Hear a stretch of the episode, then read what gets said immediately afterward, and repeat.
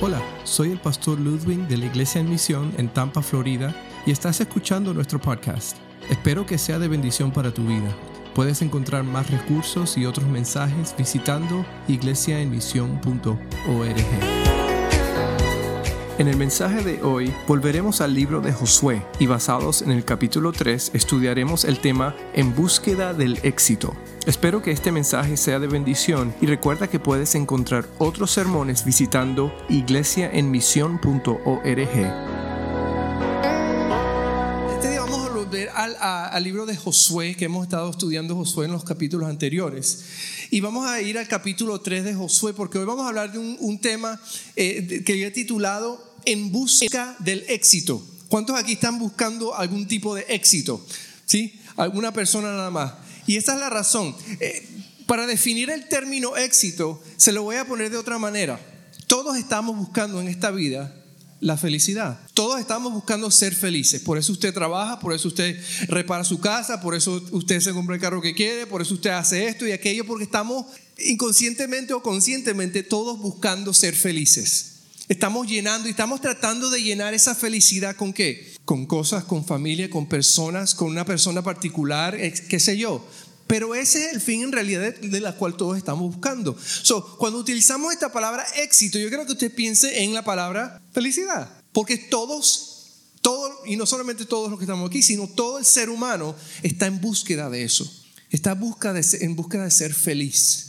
So, vamos a encontrar, vamos a ver qué es lo que dice la palabra de Dios en respecto a esto, basado en un capítulo 3 que tal vez no tiene nada que ver con la felicidad. Pero vamos a extraer aquí algunos principios que yo creo que, yo creo que podemos y vamos a poder aplicar a nuestra vida. So, antes de empezar, quiero tener un tiempito de oración para que el Señor nos hable en este día, para que el Señor pues quite nuestras distracciones y nos podamos enfocar en su palabra en el día de hoy. Señor, en este día estamos aquí, Padre, porque tú nos has traído. Gracias, Señor, porque...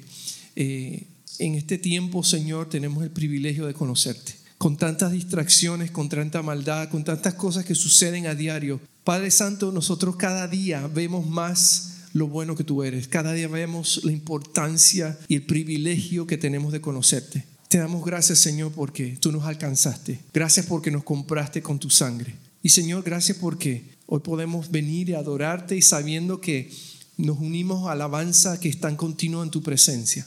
Sabemos que, eh, que, Señor, que tú te estás moviendo en nuestros corazones. Y sabemos, Padre, que tú nos tienes en esta tierra no para nosotros mismos, sino para tu gloria. Así que te damos gracias por incluirnos, por llamarnos hijos, por habernos comprado. Y ponemos este tiempo en tus manos, Señor, que tu palabra en este día nos hable. Y es en el nombre de Jesús que nosotros oramos. Amén. Así que hablamos de búsqueda del éxito, todos estamos buscando el éxito de alguna manera. Yo no sé cómo tú lo defines, pero si te pones a pensar y analizar tu propia vida, pues tú estás en búsqueda, sea de estabilidad económica, sea lo que sea, pero estamos en búsqueda. ¿Cómo vamos a nosotros entonces a entrar en este texto? Pues vamos a ver el pasaje que hemos estado estudiando unas semanas atrás sobre el pueblo de Israel. El pueblo de Israel está en este momento, aún no han entrado en la tierra prometida. Dios había prometido que ellos heredarían una nueva tierra y, y hemos visto más bien una historia desde que salen de Egipto. Esclavos de Egipto salen y están en el desierto dando vueltas por 40 años. Y están buscando de Dios, después todo está bien y se, alejan de Dios y Dios los castiga y, y es un ciclo vicioso en que a veces nosotros nos encontramos también. En esta búsqueda del éxito estamos nosotros también lo mismo. Nos sentimos bien y logramos algo y ¿qué pasa? Sabemos que eso no es lo que nos llena. Sabemos que no hay insatisfacción todavía, hay vacío y ¿qué pasa? Volvemos a intentarlo. Y vamos y clamamos a Dios hasta que volvemos. Y es un ciclo en el que estamos. Así que todo yo creo que es pertinente cuando hablamos de buscar el éxito. Y ya saben muy bien que estoy, cuando hablo de éxito sabemos que no es un éxito material, estamos hablando de un éxito espiritual. Eso es lo que estamos buscando en esencia, porque el vacío está en todo ser humano. Venga a la iglesia o no venga a la iglesia, todo ser humano tiene un vacío en su corazón y solamente Dios puede llenarlo.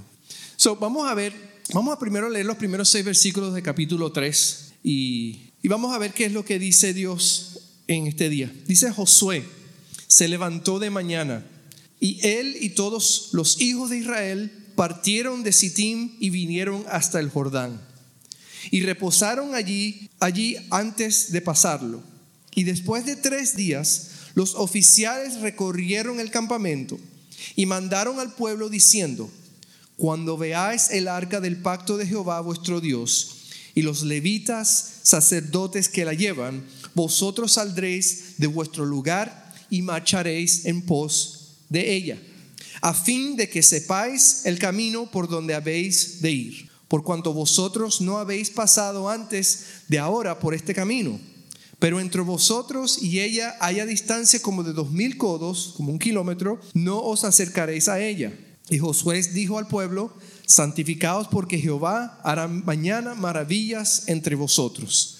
Y versículo 6 dice, y habló Josué a los sacerdotes diciendo, tomad el arca del pacto y pasad delante del pueblo. Y ellos tomaron el arca del pacto y fueron delante del pueblo. Así que en esta búsqueda de éxito, vamos, tenemos que ver una cosa principal que, resalta este texto que, que quiero que te lleves. Pero número uno, para buscar el éxito o en búsqueda del éxito tenemos que mantener la mirada en Dios. No podemos tener la mirada puesta en cualquier otro lado. No podemos mirar hacia atrás, no podemos mirar hacia los lados. Tenemos que mantener nuestra mirada puesta en Dios. ¿Qué significa eso? Hay un pasaje en la Biblia que dice que Jesús es nuestra meta. Puestos los ojos en Él, el consumador de nuestra fe. Esa es la manera en que el cristiano, el creyente, vive la vida todos los días, con su mirada puesta en Dios. ¿Y por qué hay que poner nuestra mirada en Dios? Pues simplemente, como dice, Él conoce los tiempos. Es interesante que ellos han durado 40 años, ¿verdad? Con el deseo de entrar a esta tierra y muere la generación, una generación completa. Y ahora la nueva generación tienen esa promesa de entrar. Han pasado 40 años y lo primero que Dios les dice justo antes de entrar es que, que esperen tres días más. Esperen tres días más. Después de 40, algunos dirán, bueno, si he esperado 40 años, pues que son tres días más. Otros dirán, he esperado 40 días, ¿para qué voy a esperar tres días más? Pero ¿por qué? Tenemos que recordar que si tenemos la, la mirada puesta en Dios, pues tenemos que recordar que Él conoce los tiempos. Él conoce el momento exacto. A veces nosotros nosotros estamos buscando una respuesta a Dios, de Dios, y clamando a Dios. Y a veces hay tres respuestas que Dios nos dice, ¿verdad? O nos dice sí, o nos dice no, o nos dice espera. ¿Por qué? Porque Dios conoce todas las cosas. Dios es soberano.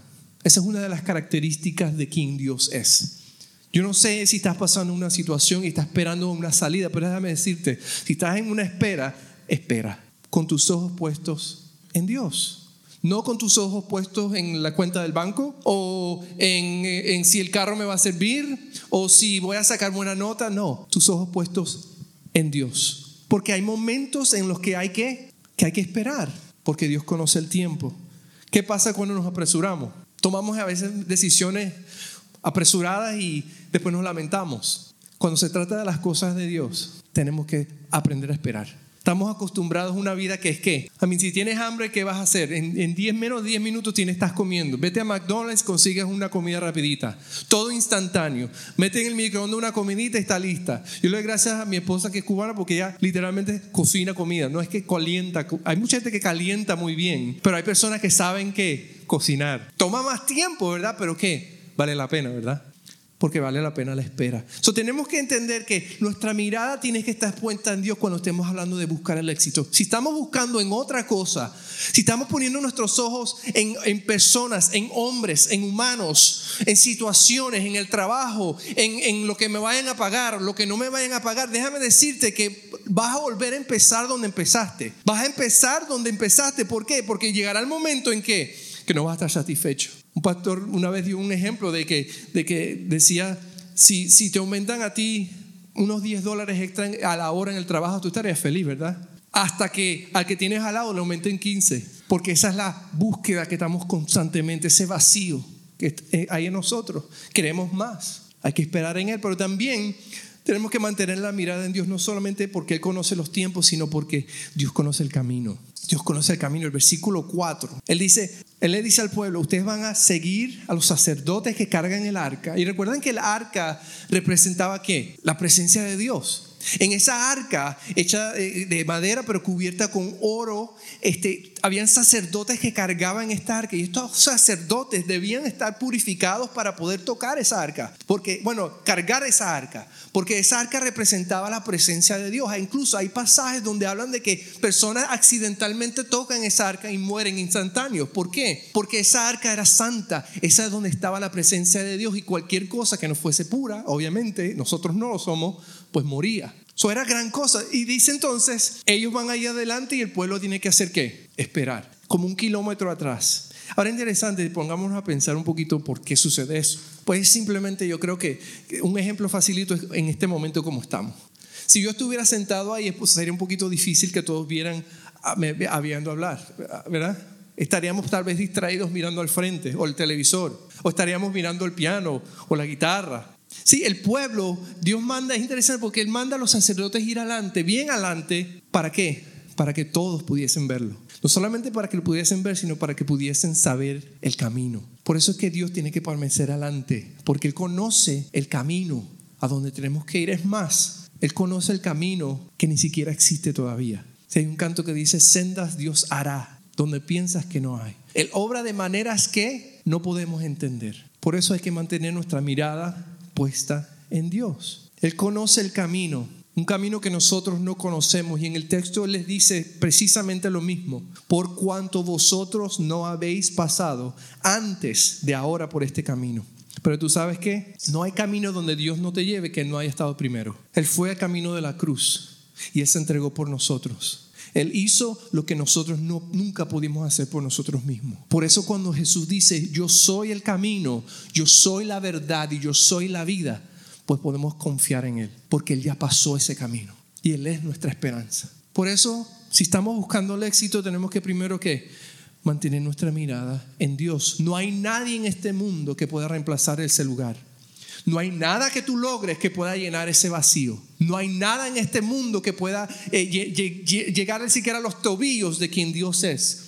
Por eso es que tenemos que mantener la mirada puesto en Dios. Y ese fue el mandato que se le dio al pueblo de Israel. Ustedes no saben dónde van, esperen, pero mantengan su mirada en Dios. Cuando sea tiempo, levántense y vayan. ¿Dónde? Detrás, detrás de Dios detrás de los sacerdotes que están cargando el arca y síganlo. Manténganse a, distancia. ¿Por qué? Para que todos puedan ver a dónde van. Para que no haya distracciones. Para que no te entretengas con las cosas de este mundo. Dice la Biblia, despojaos de todo peso que os asedia y corramos con, con, con perseverancia que la carrera que tenemos por delante, puestos los ojos en, ¿en quién? En el autor y consumador de nuestra fe en busca del éxito, primero tenemos que mantener nuestra mirada en Dios y en nadie más. Porque Dios no, no, no te va a llevar por un lugar donde no haya ido. Segundo lugar, no solamente nuestra mirada en Dios, sino que hay que caminar con fe. Este me gusta a mí, este, este punto principalmente me gusta. Hay que caminar Debemos caminar con fe. Y a partir del versículo 11, y quiero, quiero saltar unos versículos porque quiero tomar un tempito aquí. A partir del versículo 11 estamos viendo ya el momento en que todo empieza a suceder. Dice así, he aquí, el arca del pacto del Señor de toda la tierra pasará delante de vosotros en medio del Jordán. Aquí están otra vez las instrucciones, ¿verdad? Tomad pues ahora doce hombres de las tribus de Israel, uno de cada tribu. Y cuando las plantas de los pies de los sacerdotes que llevan el arca de Jehová, Jehová, Señor de toda la tierra, se asienten en las aguas del Jordán, las aguas del Jordán se dividirán porque las aguas que vienen de arriba se detendrán en un montón. Dios, le están explicando lo que va a suceder. Cuando sacerdotes pisen el agua, ¿qué va a pasar? Se van a detener. O sea, yo no sé usted, pero eso es un momento de wow. ¿Ok? ¿Qué? ¿Qué? Eso es un momento que si usted está en ese momento, usted no simplemente está, ah, chévere. No, usted está ahí, ¿qué está pasando? ¿Qué es esto? Oh my gosh. ¿Sí? Es un momento insólito, es un momento increíble, nunca antes visto. Tal vez ellos lo vieron, obviamente, cuando salieron con Moisés, pero esto es una nueva generación que está experimentando esto. Han escuchado que Dios ha hecho eso antes y ahora son testigos de eso. Debe haber mucha emoción en ese momento. Y entonces aconteció cuando partió el pueblo de sus tiendas para pasar el Jordán con los sacerdotes delante del pueblo, llevando el arca del pacto, Cuando los que llevaban el arca entraron en el Jordán y a los pies de los sacerdotes que llevaban el arca fueron mojados a la orilla del agua, porque el Jordán suele desportarse por todas sus orillas todo el tiempo que ciega. Las aguas que venían de arriba se detuvieron como en un montón bien lejos de la ciudad de Adán, que está al lado de, de, Zaretán. Y las, y las que descendían al mar de Arabá, al mar salado, se acabaron, fueron divididas. Y el pueblo pasó en dirección de Jericó.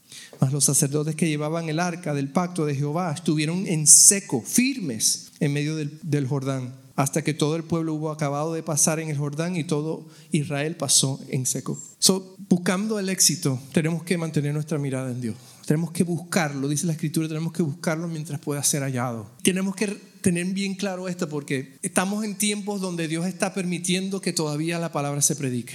La Biblia dice que no va a regresar hasta que todos tengan la oportunidad de escuchar el Evangelio. Por eso hay un sentido de urgencia. Y en ese sentido de urgencia, si nosotros no mantenemos nuestra mirada en Dios, pues es fácil desanimarnos y distraernos por las preocupaciones de esta vida.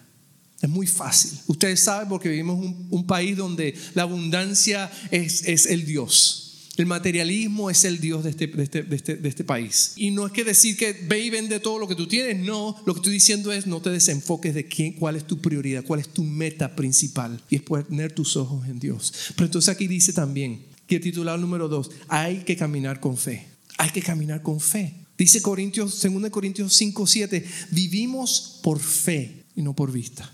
Si nosotros como hijos de Dios, cuando tenemos a Cristo en nuestra vida, algo sucede y es que nuestra perspectiva cambia completamente.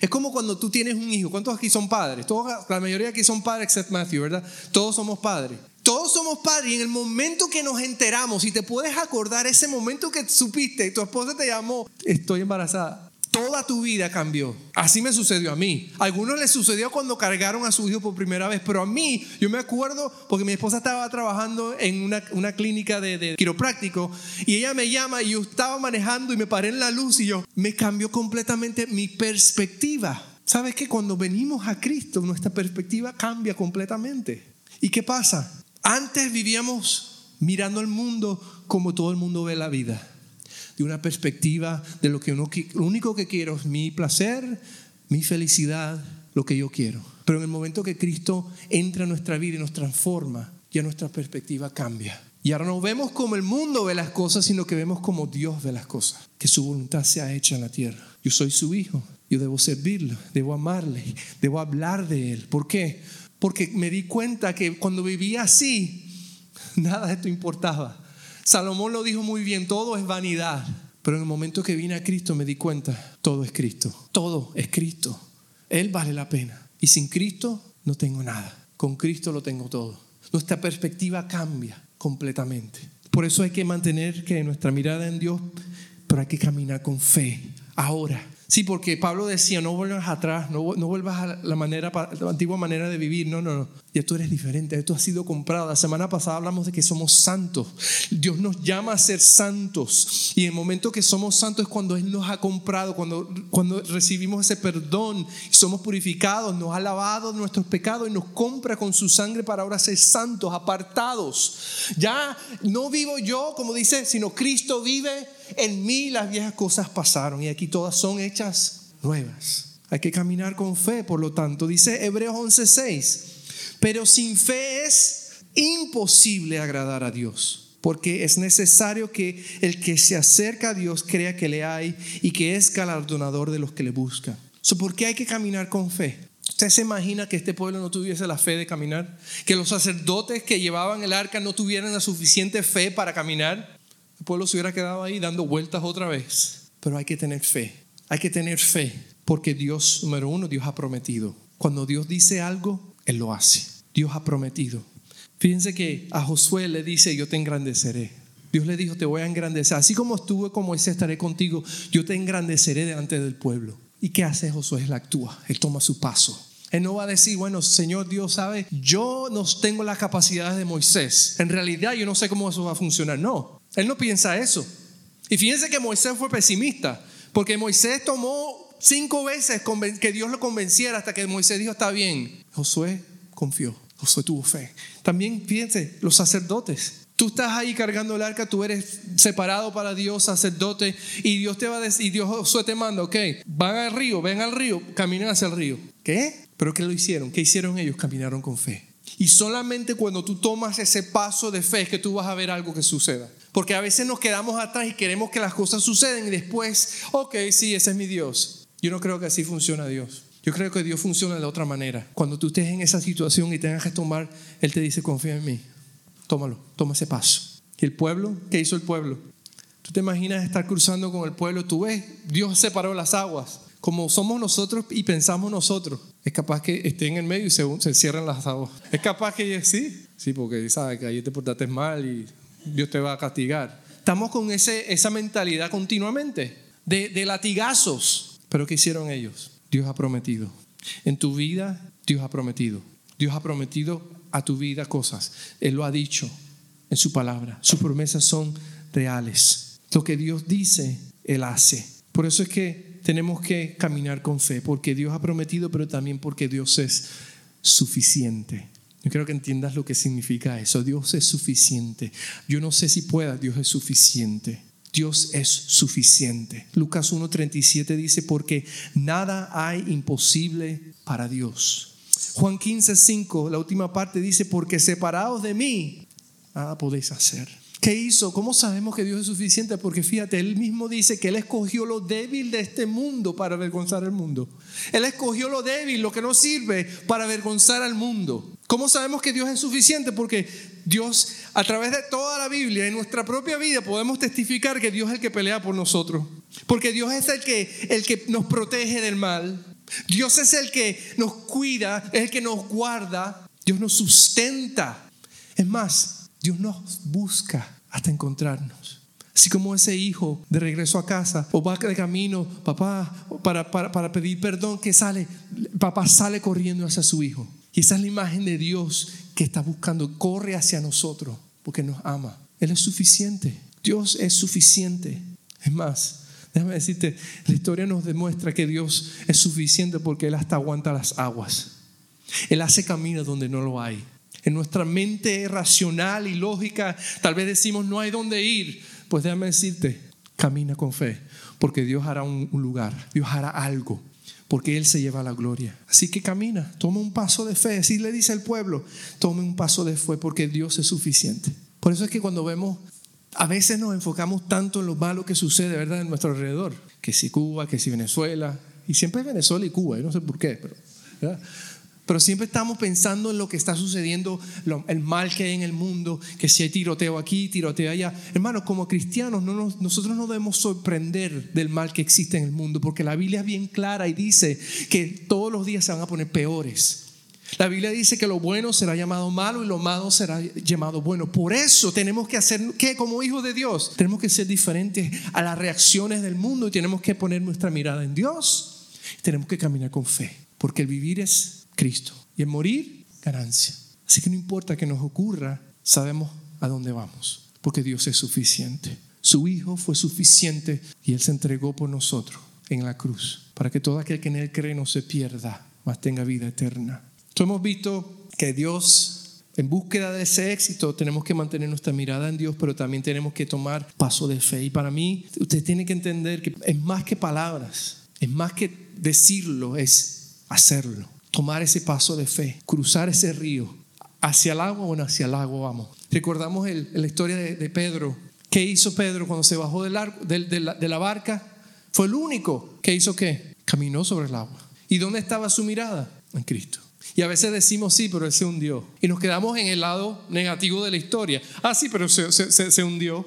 Sí, pero él caminó en el agua. ¿Y se hundió cuando hizo qué? Cuando dejó mirar a Cristo. Esa se parece a la historia de nosotros a veces. Miramos a Cristo hasta que, hasta que quitamos nuestra vista y nos empezamos a hundir. Dios es suficiente porque Dios no solamente nos le ayudó a caminar, sino que también en ocasiones Dios calma la tormenta, porque Dios es suficiente. Por último, en búsqueda del éxito, yo creo que veamos esto. El éxito es Emanuel. El éxito es Emanuel. ¿Qué es Emanuel? Dios con nosotros. Dios con nosotros. Si no se trata de nuestros logros, lo que hacemos. Fíjate que el pueblo de Egipto mucho logró desde que salió de Egipto. Mucho sucedió en la vida del pueblo desde que salió de Egipto. 40 años, mucho sucedió. Hay muchas historias del pueblo de Israel desde que salió de Egipto. Pero de nada de eso importó. Porque el éxito no es tanto lo que hagamos para Dios. El éxito es que tenemos a Dios. Ahí está nuestro éxito. Fíjate lo que dice el versículo 7 y el versículo 10. Entonces Jehová dijo a Josué, desde este día comenzaré a engrandecerte delante de los ojos de todo Israel para que entienda que como estuve con Moisés, estaré contigo. Él era su éxito. Dios era su éxito. Así como fue con Moisés. No era quien era Moisés, porque sabemos que Moisés no, tal vez no era ni siquiera muy capacitado para esa tarea. Pero no se trataba de sus capacidades. Se trataba de qué? De la presencia de Dios en él. En el versículo 10 vemos, añadió Josué, en esto conoceréis que el Dios viviente está en medio de vosotros. Y Él es el que va a hacer la obra, Él va a destruir a los enemigos. Él es el que va a abrir las aguas. Porque no importa lo que estemos buscando, si lo que estemos buscando no es Dios, su presencia, esa intimidad con Él. Tú podrás jugar a la religión hasta que encuentres al Salvador, hasta que lo encuentres y reconozcas He estado buscando en lugares equivocados, maneras equivocadas. Y Dios ha estado aquí todo el tiempo, a mi lado, esperando por mí. Son nuestro éxito, es Dios con nosotros. Fíjense que ellos lograron mucho desde Egipto, pero ¿quién estuvo con ellos desde Egipto? Todo ese tiempo y todos esos 40 años, Dios estuvo con ellos. ¿Se acuerdan eh, David cuando se enfrentó a Goliat? Un muchacho joven, pero tenía su mirada puesta en Dios y caminó con fe. ¿Qué fue lo que él dijo?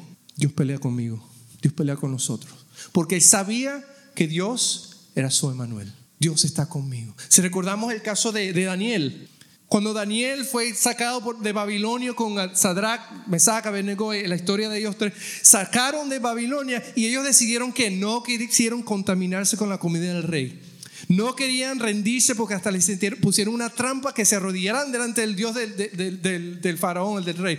Y ellos dijeron no, porque solamente a Dios vamos a adorar. Solamente. ¿Por qué? Porque ellos sabían que Dios estaba con ellos. ¿Se acuerdan del caso de José? Estando en la casa de Potifar, la mujer de Potifar quería seducir, quería seducirlo. Y él salió corriendo y dejó su ropa atrás porque no quería. ¿Qué? Porque él sabía que no, que no debía pecar delante de Dios, porque él sabía que Dios estaba con él porque Dios es nuestro éxito. Él es nuestro éxito. Más adelante en este, en este libro de Josué vemos un pasaje donde, donde Josué le habla al pueblo después de todo lo que han vivido y le dice, ¿sabe qué? Yo no sé ustedes, pero yo en mi casa serviremos al Señor. ¿Por qué? Porque Josué sabía que Dios era su Emanuel. Dios es su éxito.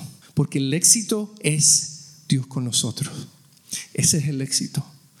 Por eso que nosotros como hijos no tenemos que estar corriendo desesperados porque Dios es nuestro éxito. Cuando tenemos a Cristo tenemos la vida. Así mismo lo dice la palabra. Él es nuestro éxito. Tenemos que dejar de estar desesperándonos como el mundo se desespera porque Dios está con nosotros.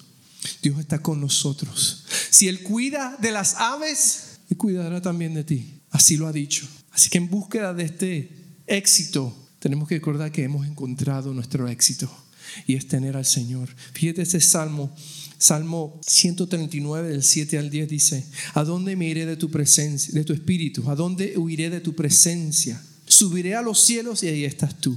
Y si en el Seol hiciere mi estrado, he aquí, allí tú estás. Si tomare las alas del alba y habitare en el extremo del mar, aún allí me guiará tu mano y me asirá tu diestra. Hay una frase de un pastor muy reconocido, se llama John Piper, él dice, Dios es más glorificado en nosotros cuando estamos más satisfechos en Él. Cuando entendemos que nuestro éxito es Dios, que nuestro éxito es su presencia en nosotros, que la tenemos por medio de Cristo, solamente por medio de Cristo, pues estamos satisfechos, estamos felices, tenemos un gozo que nada nos puede quitar, porque estamos en su mano.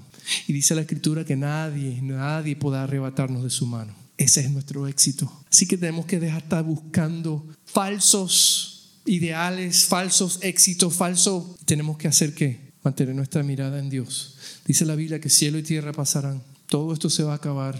Es más, cuando tú mueras, tú no te vas a llevar nada de lo que tú tienes aquí. Te lo garantizo. Podrán meterlo en la tumba contigo, pero tú no te lo llevas para ningún lado. Se pudrirá. Pero lo que va a permanecer es que tú vas a estar por la eternidad delante del Señor. Esto aquí es simplemente la escuela. Aquí estamos aprendiendo a relacionarlo y a buscar de su presencia, enfrentando las situaciones adversas que veamos a nuestro alrededor. Y déjame decirte, de acuerdo a lo que la Biblia dice, las cosas se van a poner peores, aún para los cristianos, como en algunos casos vemos. Hoy día existe más persecución, más persecución en el mundo que en cualquier otro siglo anterior.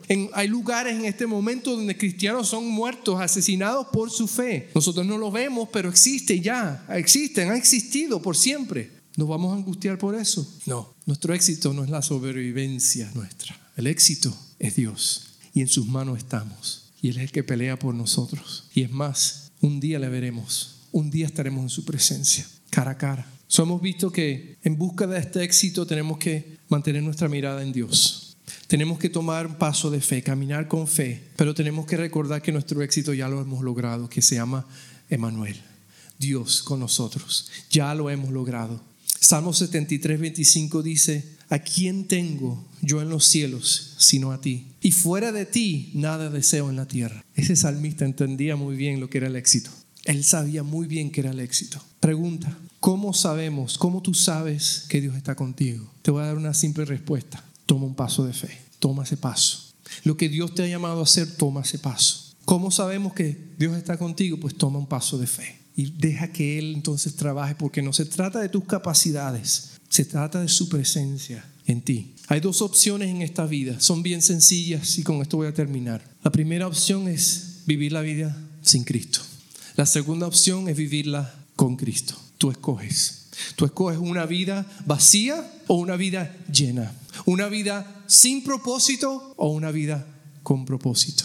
Tú puedes coger una vida desesperado, donde siempre te levantas frustrado o te puedes levantar todos los días tranquilo, en paz. Tú puedes vivir una vida cansado o tú puedes vivir una vida con nuevas fuerzas todos los días. Tú puedes vivir una vida solo, sintiéndose solo aunque estés rodeado de gente.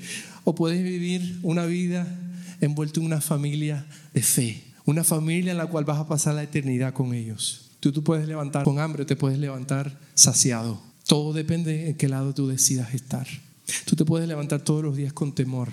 Y Dios dice continuamente, no temas, ya no temas más. Yo he vencido al mundo. Tú puedes levantarte sin amor o puedes levantarte conociendo el más grande amor en esta vida, entendiendo el amor que Dios tiene por ti que entregó su Hijo. Jesús dice en Mateo 28, al final de ese capítulo, cuando Él da la gran comisión, Él dice, toda potestad me es dada. Y está hablando a sus hijos. Por tanto, id y hacer discípulos a todas las naciones, bautizándolos en el nombre del Padre, del Hijo y del Espíritu Santo. Y dice, y dice al final, algo que a veces nos olvida, pero eso nos olvida, pero Él dice, dice, y estaré con vosotros todos los días hasta el fin del mundo. Y podemos estar tranquilos porque lo que Dios dice, Él hace. Todo lo que Él siempre ha dicho, lo ha hecho. Vas a cruzar a Canaán, no hay dónde ir, Dios no va a hacer eso. Ah, sí, Dios abre camino, si tiene que hacerlo, lo va a abrir. Pero tú decides entonces en qué lugar, cómo quieres vivir la vida. Pongamos nuestros ojos en el Señor, tomamos ese paso de fe y recordemos que ya tenemos el éxito porque ya tenemos al Señor. Espero que hayas disfrutado de este podcast en este día y recuerda visitar nuestra página iglesiaemisión.org donde encontrarás más recursos para el día a día.